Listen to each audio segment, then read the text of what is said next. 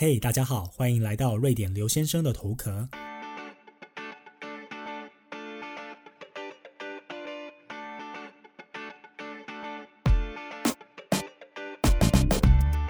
欢迎大家来到今天节目的播出。目前的录音时间是斯德哥尔摩的五月十号下午五点十分。那我最近呢在看两部剧，分享给大家。其中第一部算是现在非常红，很多人在讨论的。Netflix 上面的《谁是受害者》由张孝全和徐永宁主演。另外一部呢，好像是在去年十二月的时候由民视和公视共同播出的《镜子森林》。那讲的呢是在这个台湾的新闻界里面有很多的利益的冲突和新闻伦理之间的这种挣扎拔河哦，其实和谁是受害者有那么一点点的相似，因为都是在探讨说在人性里面的这个贪婪，以及说我们内心的一些伦理啊，这当中这个这条线到底在哪里，以及说我们在面对很多的这种利益冲突的时候，我们到底该怎么样的取舍？那这两部剧当中呢？都是呢，有一点点的以媒体呢来作为这个桥梁啦。那在《谁是受害者》里面，徐永宁是饰演记者嘛？那在这个啊《镜子森林》里面的话呢，它整部戏都在讲的是台湾的新闻生态。看了之后还蛮有感触的，因为我自己是传播科系毕业的，当时在台湾的时候，然后当时其实这个志愿就是要当新闻从业人员。后来当然是因为出了国，所以没有继续这条路嘛。可是呢，你在看这两部剧的时候，你就会把他们现在剧里面的这个情况和你当初的那个心态拿来做比较，其实你会看到自己这个心态上的一些成长，同时间也有很多在看法上面的不一样。因为老实说，我在台湾的时候的很多的想法和看法，可能是因为年纪的关系，也有可能是因为。瑞典这边，你受到了这边当地文化的一些影响啦，所以呢，很多的想法呢、看法都已经完全不一样了。那借由这两部剧呢，也重新的在，好像是在检视一下自己的这个成长过程，还蛮有趣的。好，马上带你进入今天的主题。因为这个 podcast 的节目的关系呢，有非常多的新的朋友加入了。那很多人其实是听了节目之后，才回去找到我的粉砖。然后才开始去读我以前写过的很多的文章，因为我是大概是粉专做了两年之后，然后现在才开始做 podcast 这个事情。那很多人就开始去了解说以前我到底在讲什么样的事情。那当然也越来越多人就是在私讯，然后很好奇说我怎么会来到了这个这么遥远又这么冷又这么。比较冷门的国家吧，应该这么说。所以今天就想说，用一集的时间，简短的把这个来龙去脉跟大家讲一下，到底我是如何 来到了这个国家，然后生活到现在哦。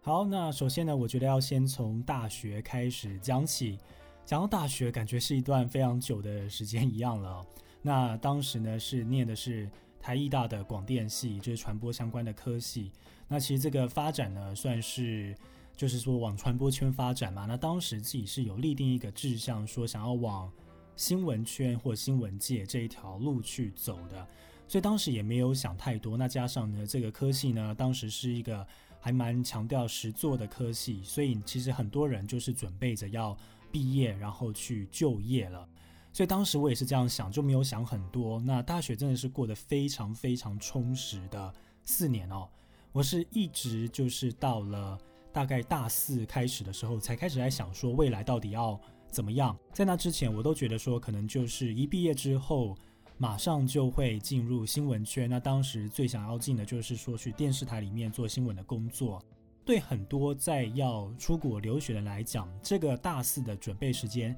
是有那么一点点慢了哦。因为很多人可能是大二、大三就下定决心，那你要做很多事情嘛，包含说你要去。补习英文，准备英文考试，还有说要丢国外的资料，所以呢，大四就剩下最后一年，而且那一年呢，同时间要写毕业的论文，还要交一个毕业的作品，所以在这个一年的学期之内呢，就要把这个事情做出来，又加上说要考虑出国，其实当时的时间是非常紧的，所以呢，当时在这个准备留学的过程当中哦，我就开始在思考说，到底要往哪边去。那因为本人对于这个当时很多人的这个志愿呢，可能都是往美国那边跑。那当时我其实对美国并没有一种很强烈的想法。那其实更多的是当时想说要做一个比较不一样的决定，就是有一点反骨的个性吧。当时就不想要去太多人去过的地方啊，所以当时呢就把眼光呢放到了欧洲这边。那欧洲这边当然大家第一个想到最热门的留学地点大概就是英国了，就英国呢有非常多优秀的学校嘛。所以英国呢，当时在我的考虑名单里面。那除了英国之外，当时呢，我还有看上其他三个国家，分别是荷兰、丹麦以及瑞典。那有趣的地方就是，当时我的第一志愿是荷兰，第二志愿呢是丹麦，然后呢第三志愿才是瑞典。那最后呢，可能想说，如果都没有的话，去英国也不错。虽然说很多人去过了。所以当时就朝这个方向去前进哦，然后我觉得记得是一直到了大四的下学期才开始去找补习班，才开始去补英文，然后去准备很多的事情。那最有趣的地方就是大家应该都知道，如果是男生要出国的话，有一个比较麻烦的地方，至少在我当年是这样子，必须要先当完一年的兵役。现在听说好像改变了，就是你可以先出国读完了硕士或博士之后。回来，然后再进行当兵。但我当年呢是必须得要在这个当完兵了之后才可以出国嘛。所以呢，就是在当兵的期间呢，其实蛮有趣的地方，就是因为很累。然后呢，我还要在准备这个英文的检定的考试，然后还要再准备学校的这个事情。所以基本上都是一到五在军营里面，然后你有空的时候看书啊，干嘛的。六日呢就开始做这很多的这些考试啊，准备资料啊，然后送资料啊这样的事情，在当时把这个行程排得很满哦。那当时我比较不幸，也不能说不幸，但是就是比较有趣的就是呢，当时抽到的兵种是海陆海军陆战队。所以呢，它是比其他的兵种可能会再累一点点的。又加上我在营区内也有兼差业务，就是有做一些呃相关的一些业务的事情啊。所以除了说你要做一般的军人的训练之外，你还要做业务，然后你又还要在读书、准备考试，然后假日的时候呢，除了可以好好的睡觉之外，又还要准备把这些资料呢写起来寄到国外。当年呢，我们还没有这个电子的系统，非常的奇妙。就当年的这个所有的，比如说你的自传、你的申请书，都是用纸本寄出的，所以你还要确保说这个东西真的会到达那边。我还是我记得一个学校，我还寄了两份，找了不同的这个呃运输公司哦，去寄了两份出去给不同的学校。好，那讲回来哦，就是刚刚说了这个志愿的排序是荷兰、丹麦、瑞典、英国。然后呢，我大概就是送了好几间学校，荷兰好像送了一间，丹麦送了一间，瑞典送了三间，那英国送了非常多间，因为英国当时呢有找一个免费的中介帮忙。那最后的结果就是英国那边非常快就有结果下来了，他大概在送出之后没有到非常久，结果就下来了。然后呢，我有录取了两所学校，其他学校都还不错，它的在全英国的排名呢是介于。十五到三十之间，就是不是最顶尖的，但是我自己也知道我的成绩非常的烂。我从小到大就不是一个念书非常厉害的小孩子，所以我的学科成绩到没有到很强的情况下，然后在大学的时候学的又是这种实作的课程，并没有很强烈的学术性的成分在里面，有那样的结果已经不错了。就十五到三十名之间的学校呢，录取了两间，那都是跟新闻传播相关的这个硕士课程。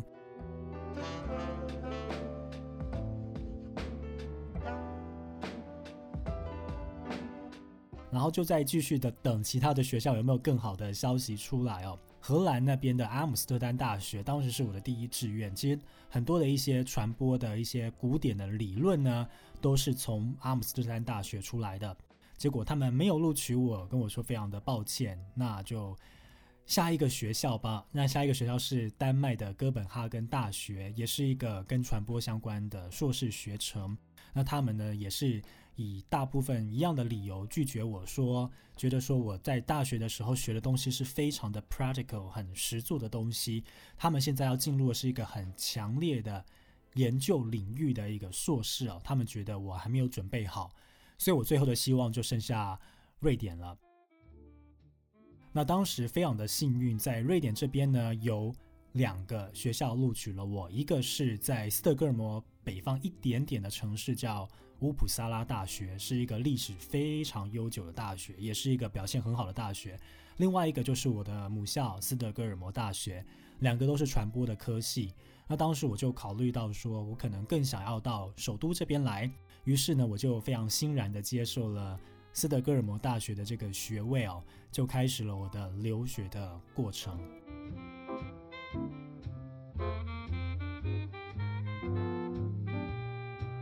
要补充一下的是，当年那个时候在做这个决定的时候是二零一零年哦，那个时候基本上网络上是找不到什么瑞典留学的资料，也没有像现在有很多的脸书的社团，包含说你现在去 Facebook 上面，如果你搜寻瑞典，然后你就会看到很多的粉丝专业，真的非常非常多。所以当现在呢有很多的这些资讯啊资料可以问，可是，在当年呢二零一零年的时候，就是十年前。根本就没有这些资讯，就是说最多就在 PTT 上面有一些在瑞典当时在留学或交换的人可以提供你一些资讯，所以呢，我会做这个决定，其实也是因为有一个我的非常好的朋友，他现在也在瑞典。他在当年在二零一零年之前，好像是零八零九的时候呢，就以交换生的名义去了瑞典半年还是一年。他学到就很多东西，然后当然回来就跟我分享，也会让我把这个瑞典呢放入了留学的名单里面啊。不然，其实凭借当时可以查到的关于瑞典或者是丹麦的资料来说，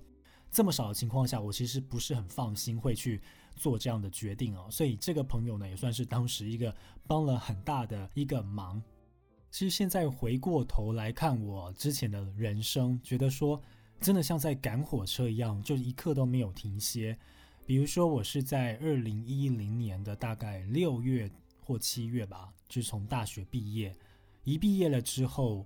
我大概在两个月之内就入伍了，就是完全没有想要浪费任何的时间。尤其大家要知道，或者是说当兵的人可能会知道，海陆的入伍时间呢是没有那么密集的，他可能就一个月就是一梯而已，不像说陆军可能一个月好几梯，所以如果你那一个月赶不到，你就要到下一个月。而当时的我就是一个非常赶火车的人，就觉得我不想要浪费任何的时间。大部分的男男生呢，要出国的状态就是说，你可能要先去当兵，那当完兵之后，可能还要再等一年的准备才可以出去。可是我当时就完全不想浪费这个时间，所以我刻意的还跑去跟区公所讲说，我可不可以自愿，我越早入伍越好，因为我想要越早退伍越好。所以呢，就在毕业之后两个月内呢，就马上入伍了。那当时就是这个一年的标准的兵期嘛。那在这个期间呢，就是申请的学校，我还记得那时候在。军中，然后呢，我还请了到了放榜，瑞典放榜的那一天，还请了就可以上网的朋友打电话，请他赶快帮我登录去查。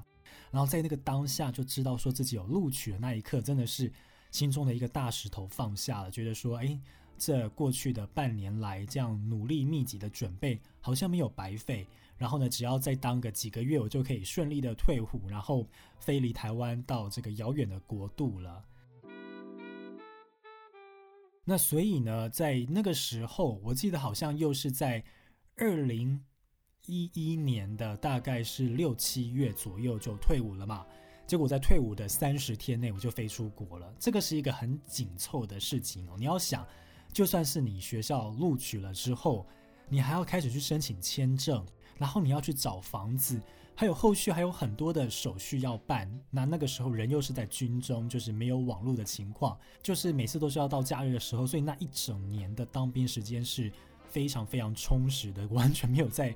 浪费任何的时间哦。在二零一一年的夏天的时候，一退伍三十天内，然后呢我就出国了，所以呢东西就是收一收，然后机票很仓促的订了，就真的就这样飞出去了。我记得没错的话，应该是在当年的八月二十一号。二零一一年的八二一，抵达了瑞典斯德哥尔摩机场。然后我记得把行李拿好了之后，一走出了这个机场呢，当时是夏天嘛，然后又是大概是早上的时候，我第一个反应就是天好蓝又好高，尤其是机场附近没有什么高楼大厦，你就看到这个天真的是很高，跟台湾不太一样。台湾的感觉有时候感觉那个天空好像离你很近一样。但是在北欧这边，可能是因为纬度的关系，觉得那个天空非常的高，然后那个真的是晴空万里的蓝，偶尔掺杂着一点点的云，但基本上是没有什么云的。那当时这个就是我对于瑞典的第一印象。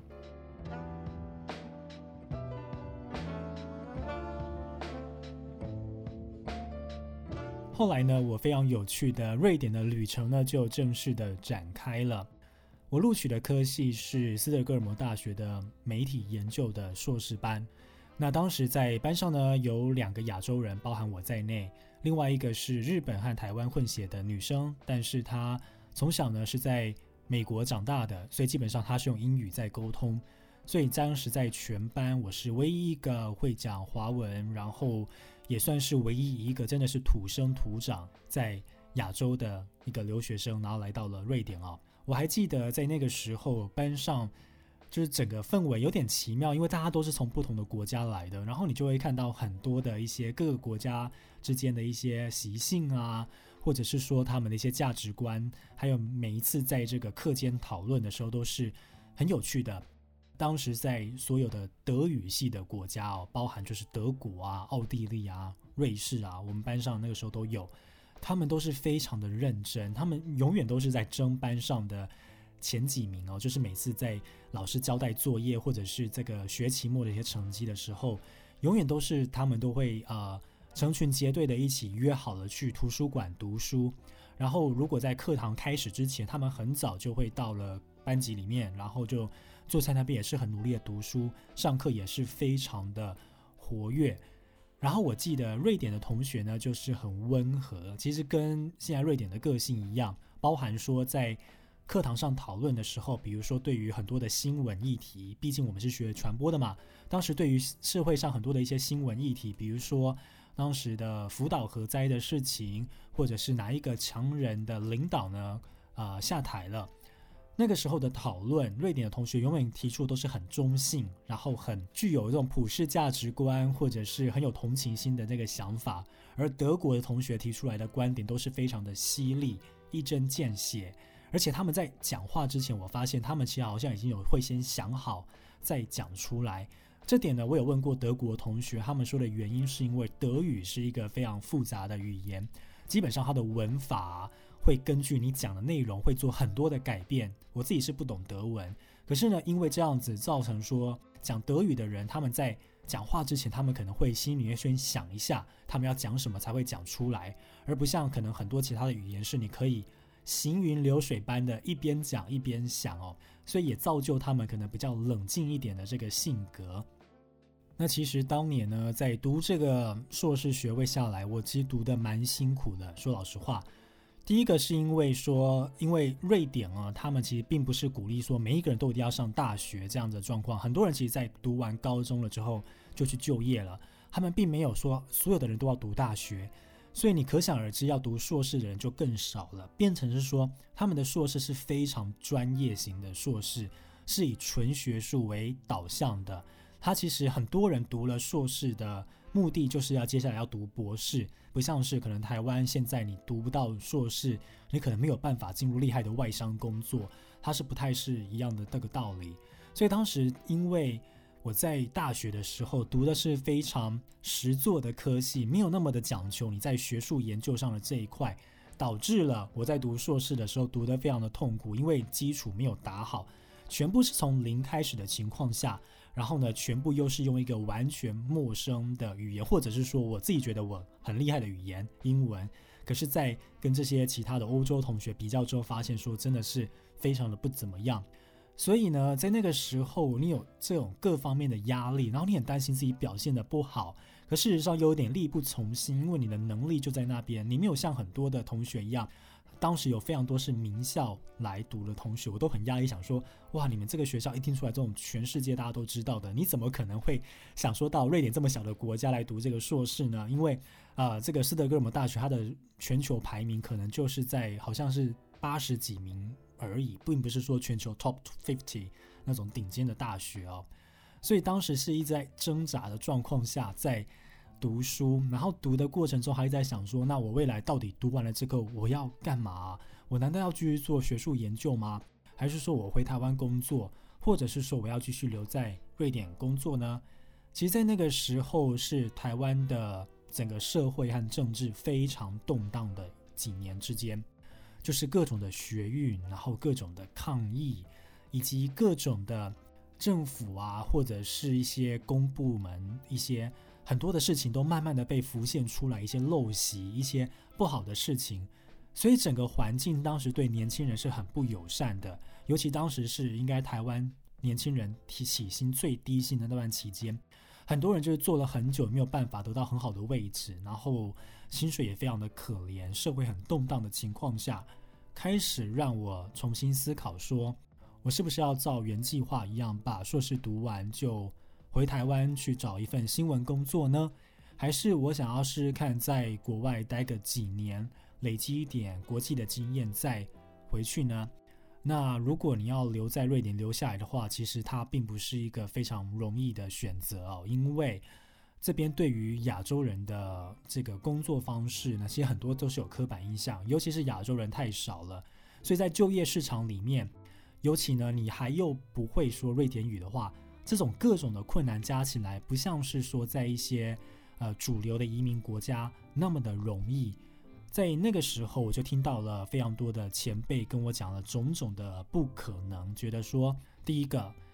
我们这边目前都还没有任何，就是比如说是外国人的来到这边的亚洲人，然后可以进入到。新闻工作、行销工作、公关工作，所以我觉得不可能。第二个，就算你进来了，你也很难去做很多你可能原本想要做的事情哦。那我本身就是一个比较反骨的个性，可能大家不太知道。当大家越跟我说不可能的时候，我就有那种很讨厌的心态，觉得说我就是要去证明给你看，其实是可能的。于是呢，我就带着这样子的一个心态，然后开始走下去。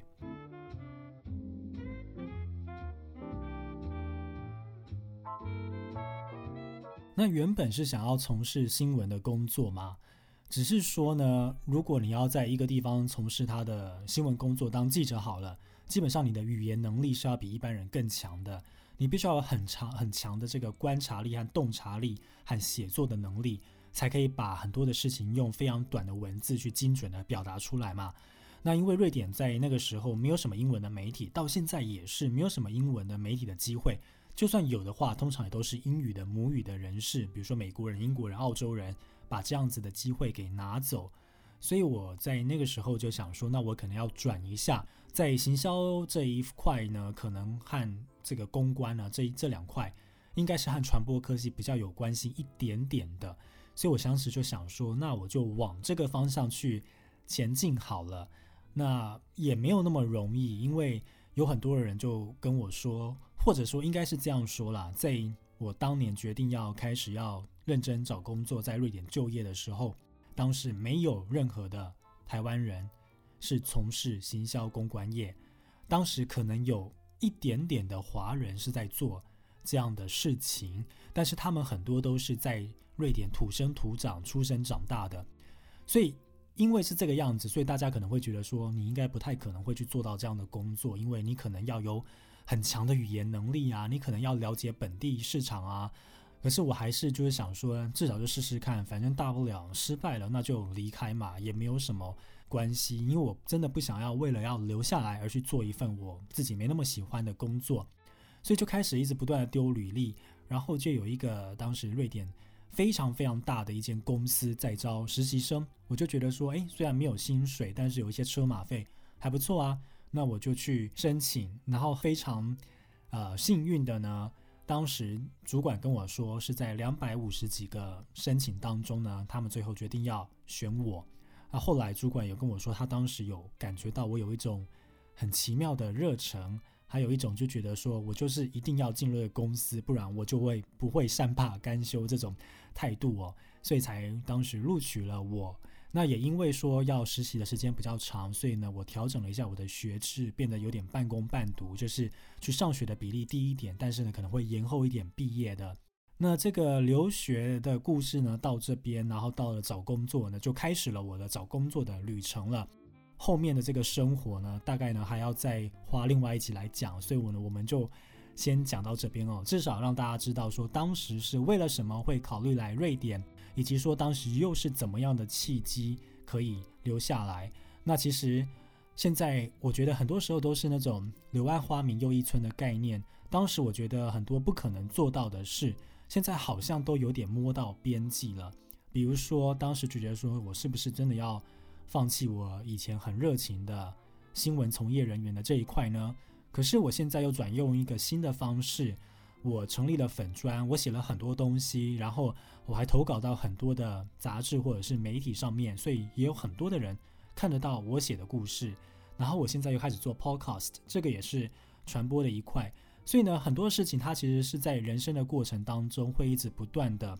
只要你有兴趣，你还是可以去做得到。包含现在有很多的小朋友来问我说：“啊，现在快要毕业了，我不知道做什么，我真的要留在瑞典吗？还是我要回去？”其实我觉得有时候人生就是一个过程。你在想的过程当中，只要你觉得你还有能力去做，你就尽量去争取，不要觉得自己做不到。就像是当时大家跟我说，不可能有亚洲人做到行销公关的工作，后来我确实也做到了。然后当时也有人跟我说啊，你可能就只能在瑞典的公司做。如果在瑞典的外商，就是那种国际知名的大公司，在这边的话，可能很难进去，因为你不会瑞典语。然后我现在也达成了这样子的目标。后来呢，也在两年前开始做了粉砖，所以呢，当年的大学毕业的时候的这个新闻梦呢，也默默的就被圆了起来。所以人生真的是一段很奇妙的过程。虽然说我现在才三十二岁，跟你们讲这些话，我不要让你们觉得倚老卖老，而是说，当你真的很想要得到一个事情的时候，其实那个机会还是会一直不断的会来找你，只是看你说怎么样去看待你现在所在的位置，以及说你真的想要成为的那个人。好，那就分享到这边之后，这个工作的故事呢，可能再用另外一集的时间来跟大家分享哦。马上进入我们今天的最后一个单元，来到了我们非常多人喜欢的问答时间。那有些人呢会问说：“哎，其实我在 Apple Podcast 上面都看不到其他人的留言。”那事实上的情况是，每一个所在的国家呢，它都是一个新的留言区。比如说在台湾这边，目前我看到好像有。呃，十几个人留言，可是如果你是美国的听众的话，目前好像只有两三则留言，所以你必须要到各个不同国家的同一个页面呢，还去看我所有的留言哦。那没有关系，就是不管你在哪一个国家，就是留言就对了，我会尽量想办法的去看到哦。好，这边呢有一个，这个是 I G 上面的私讯哦，他说：“Hello，你好，我是你的新粉丝，事先听了 Podcast 之后才来追你的粉钻和 I G 的。”结果发现你在 I G 的线动，也就是所谓的这个现实动态啦，在 I G 的线动上呢，偶尔还蛮好笑、蛮幽默的，和你的声音的这个正经感哦搭不起来。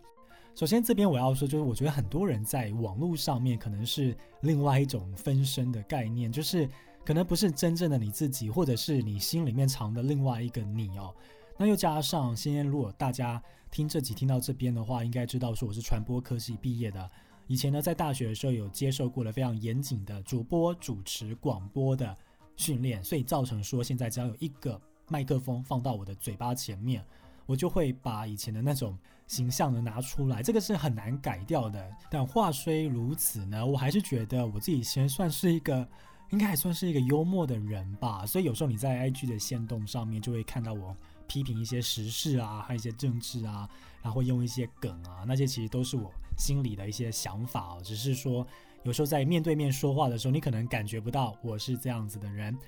好那今天的节目就到这边了。如果你有任何的问题或者是想法的话都欢迎你到脸书和 ig 上面搜寻瑞典刘先生和我互动。我们下期再见喽拜拜。